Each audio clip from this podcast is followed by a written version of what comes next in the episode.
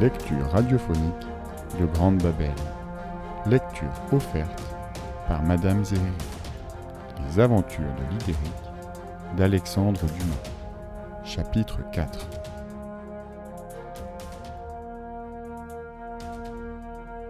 Chapitre 4 La chasse du roi d'Agobert Lidéric ne leur en donna pas le loisir, car le même jour, il signifia à maître Mimère que lui ayant, moins deux heures par jour, donné le semaine de son temps en échange de sa barre de fer, ils étaient quittes.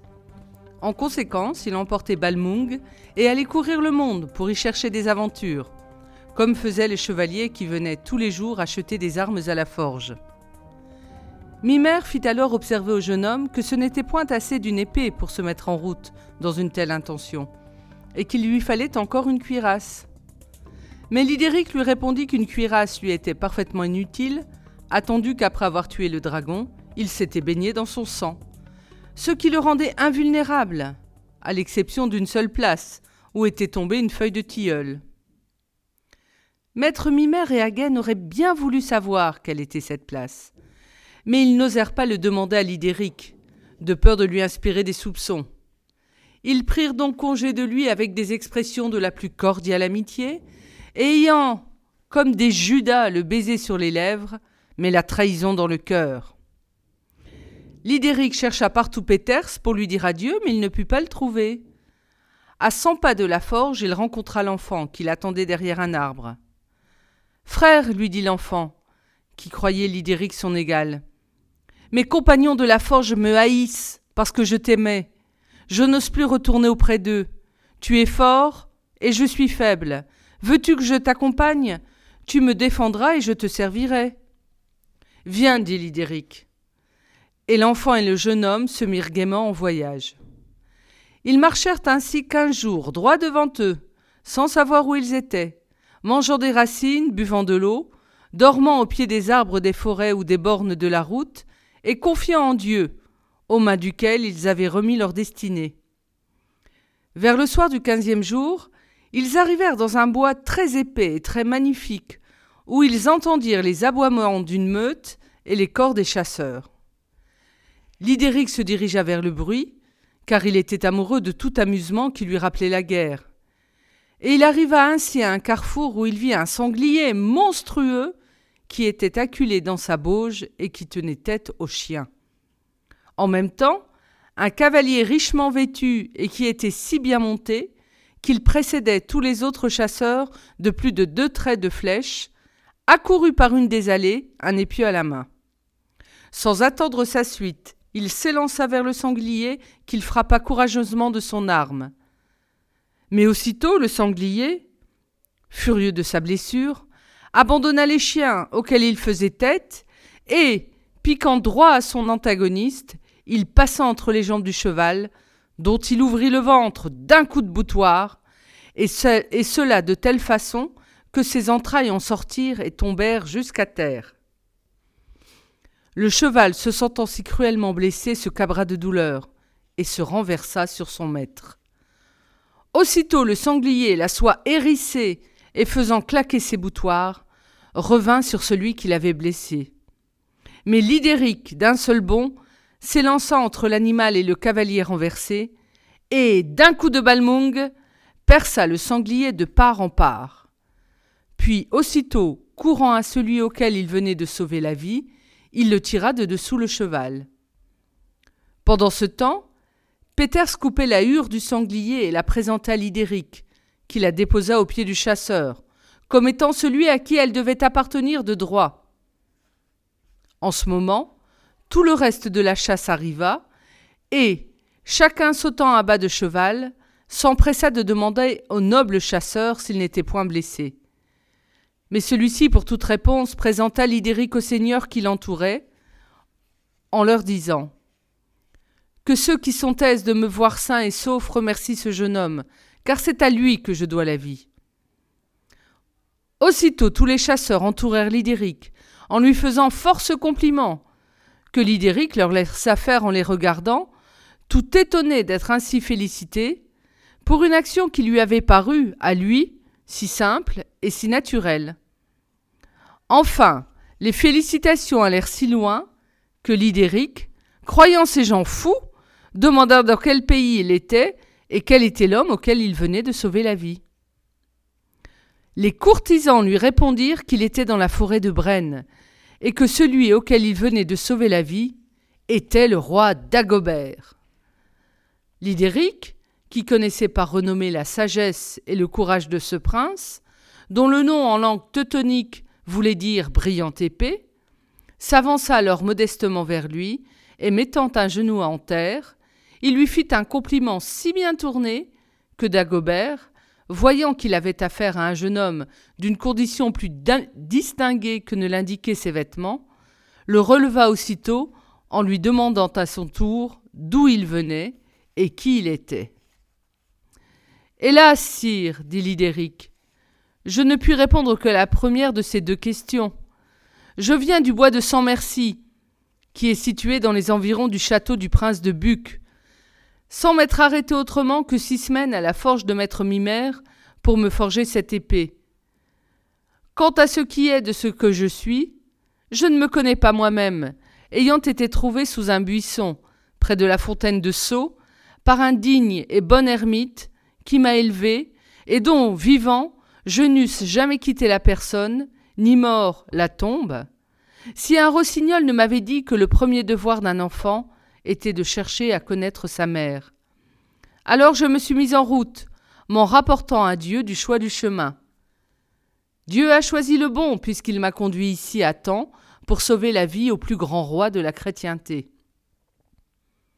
Oui, tu as raison, mon enfant, et c'est Dieu lui-même qui t'a conduit ici, reprit le roi d'Agobert.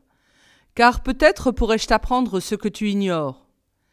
Éloi, continua le roi en se tournant vers le digne évêque de Noyon, qui était tout à la fois son orfèvre, son trésorier et son ministre. Qu'avez-vous fait de la lettre que nous avons reçue ce matin même de notre vassale, la noble princesse de Dijon, dame Hermangarde de Salouart, dont nous avions mis la principauté en tutelle, la croyant morte, et qui n'était autre que prisonnière du prince de Buc? La voici, sire, dit Éloi. C'était une lettre que la princesse de Dijon avait enfin réussi à faire parvenir au roi par un des hommes d'armes du prince de Buc qu'elle avait séduit en lui donnant une bague qui valait bien six mille livres tournois.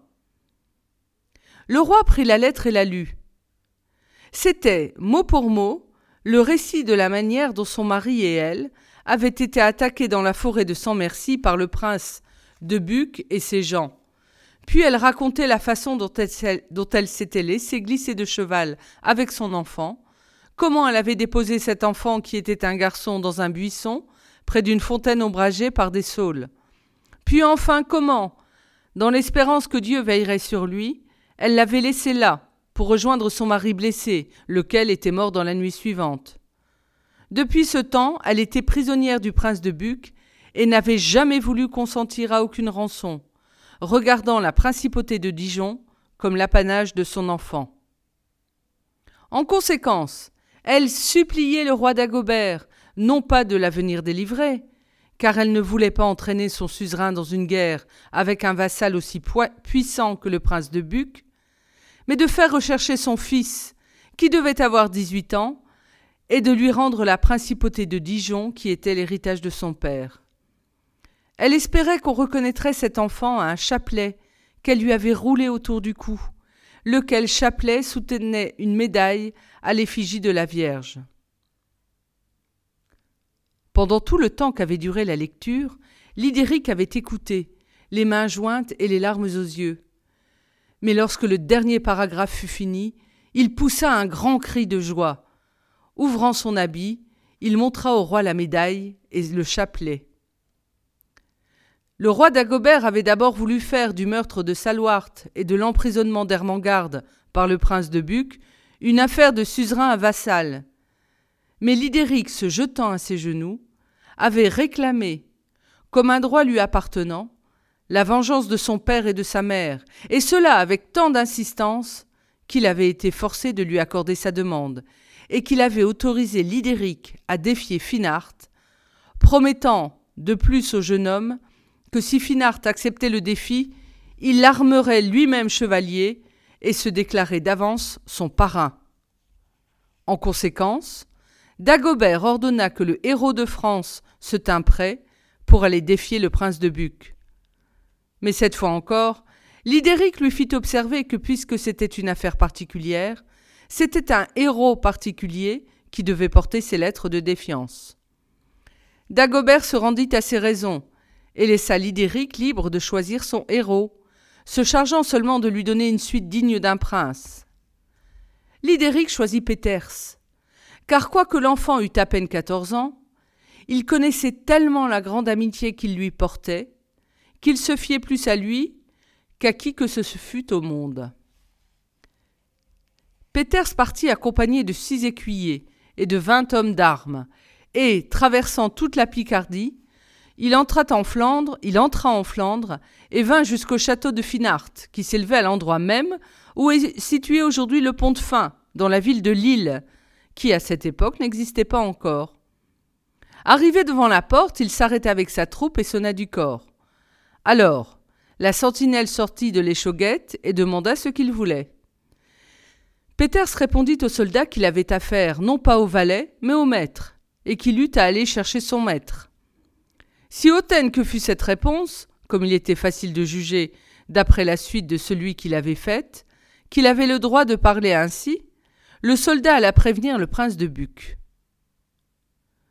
Celui-ci, qui était en train de déjeuner, se retourna de fort mauvaise humeur en voyant entrer ce messager, car il n'aimait pas être dérangé pendant ses repas.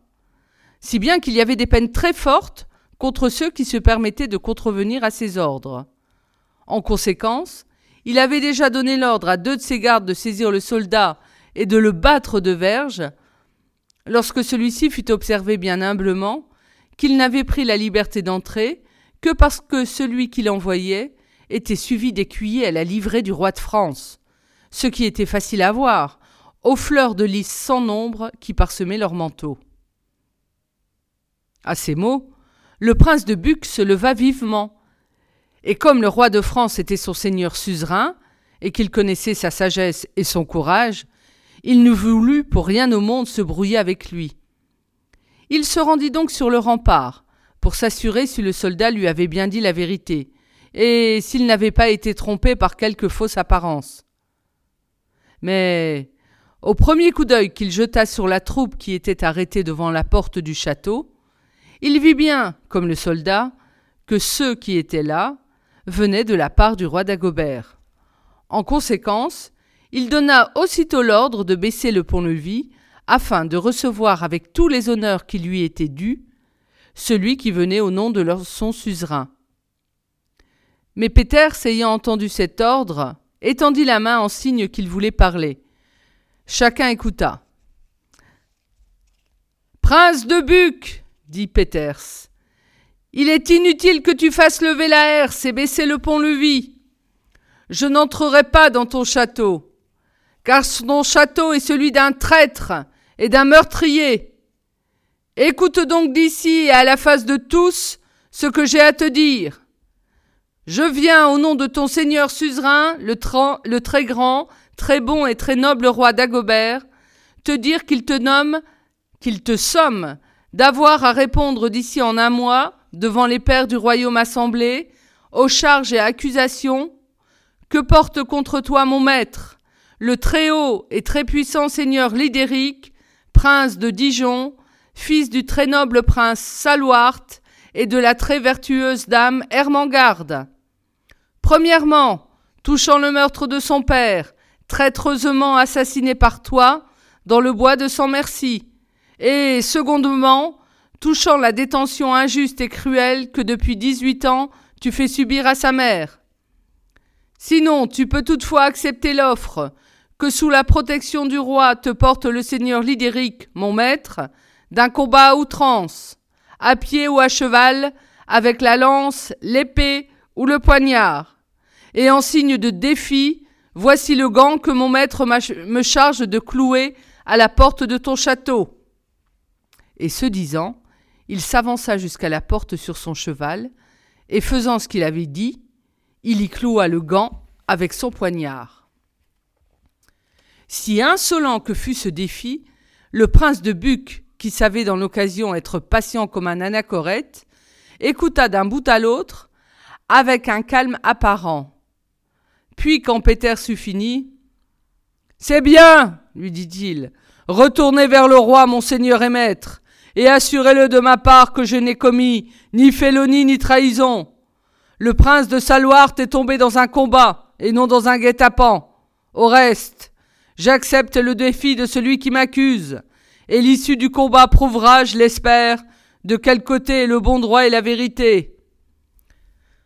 Quant à la princesse Hermangarde, dont celui qui vous envoie réclame la liberté, dites-lui que je lui offre de vider notre différend ici même, afin que, s'il a le dessus, comme il s'en vante follement, il n'est pas la peine de se transporter trop loin pour la délivrer. Et maintenant, si vous voulez entrer dans ce château, vous y serez reçu et traité comme a le droit de l'être, chez un vassal l'envoyé de son suzerain. Mais, au lieu d'accepter cette offre, Peter secoua la tête, et ayant sonné une seconde fois du corps en manière de congé, il repartit au galop avec toute sa suite, et vint rapporter au roi Dagobert et au prince Lidéric la réponse de Finart. Rien ne pouvait être plus agréable au jeune homme que cette réponse que Finart avait faite. Non pas que ce dernier comptât sur son bon droit, mais parce qu'il se fiait sur sa force. Il demanda donc à Dagobert d'activer autant que possible les préparatifs de son voyage, ayant hâte de délivrer sa mère. Pendant ce temps, le prince de Buc, qui avait ignoré jusque-là qu'il y eût un héritier du nom de Salvart, fit descendre Hermangarde et lui demanda ce que c'était qu'un certain Lidéric qui se faisait passer pour son fils et qui, sous la protection du roi de France, était venu le provoquer au combat. Alors Hermangarde, pour toute réponse, tomba à genoux, remerciant Dieu avec une telle expression de reconnaissance que Finart n'eut plus de doute que le héros n'eût dit la vérité. Alors il demanda à la princesse comment il se faisait qu'elle ne lui eût jamais parlé de ce fils. Et Hermangarde répondit que c'est qu'elle avait craint qu'il ne s'en emparât et ne le fît mourir. Mais puisque à cette heure il était sous la protection d'un aussi grand roi que le roi des Francs, et par conséquent n'avait plus rien à craindre, elle pouvait tout lui dire. En effet, elle lui raconta comment les choses s'étaient passées. Finart demanda alors quel âge avait ce fils. Hermangarde répondit qu'il pouvait avoir dix-huit ou dix-neuf ans. Et Finart se mit à rire, car il lui semblait étrange qu'un enfant de cet âge vînt s'attaquer à lui, qui était dans toute la force de la virilité, et si expert dans les armes, qu'à cent lieues à la ronde, nul homme, peut-être, n'eût osé se mesurer à lui. Il attendit donc avec une tranquillité parfaite l'arrivée de son adversaire, convaincu qu'il le vaincrait. Il était dans cette persuasion lorsqu'un matin la sentinelle vint lui dire qu'on apercevait une grosse troupe de cavaliers qui s'avançait vers le château de Buc. Finart monta aussitôt sur une tour, et ayant bientôt reconnu que c'était le roi de France et sa cour, il fit ouvrir les portes et s'avança au devant de lui avec toute sa garnison, mais tête nue et sans armes, comme il convenait à un vassal devant son maître. À la droite du roi était Lidéric, monté sur un magnifique cheval que lui avait donné le roi, et dont les housses de velours frangées d'or traînaient jusqu'à terre. À gauche était le digne évêque de Noyon, dont Dagobert ne pouvait se passer un instant, en ce qu'il le consultait sur toute chose. Finard, après avoir jeté sur Lidéric un regard rapide mais scrutateur, qui le rassura encore, vu son extrême jeunesse, invita toute la chevauchée à entrer au château. Mais Dagobert répondit qu'une accusation d'assassinat et de forfaiture pesant sur lui, il ne pouvait entrer dans son château tant qu'il n'en serait pas lavé. Alors Finart répéta ce qu'il avait déjà dit, que la mort de Salouart était la suite d'un combat et non d'un guet-apens, et qu'Hermangarde n'était restée prisonnière qu'à la suite de démêlés d'intérêts, ne voulant pas lui rendre à lui, Finart, certaines portions de la principauté de Dijon sur lesquelles il prétendait avoir des droits. Mais Lidéric ne put supporter plus longtemps qu'un mensonge si évident fût proféré devant lui. Sire, dit-il, en s'adressant au roi, cet homme ment par la gorge. D'ailleurs, je suis venu, avec la permission de votre majesté, non pour écouter ses raisons, mais pour mesurer mon épée avec la sienne. Que votre majesté veuille donc bien ordonner que les préparatifs du combat soient faits à l'instant même. Car depuis dix-huit ans ma mère est prisonnière, et attend l'heure à laquelle elle reverra son fils. Vous entendez? dit le roi en se tournant vers le prince de Buc. Oui, sire, répondit Fénart. Et je n'ai pas moins hâte d'en venir aux mains que celui qui m'accuse. À la fin du combat, je l'espère, me sera agréable, et la fin du combat, je l'espère, me sera plus agréable encore que le commencement. Que l'on prépare donc à l'instant la lice, dit le roi, et que chaque champion songe à mettre sa conscience en repos, car le jugement de Dieu aura lieu demain matin. Et malheur à celui que le Seigneur appellera pour l'interroger, sans qu'il soit préparé à lui répondre. Finard s'inclina et rentra dans son château. Le roi d'Agobert fit poser ses tentes à l'endroit même où il était, et l'espace qui se trouvait compris entre le camp royal et la forteresse princière fut désigné pour la lice.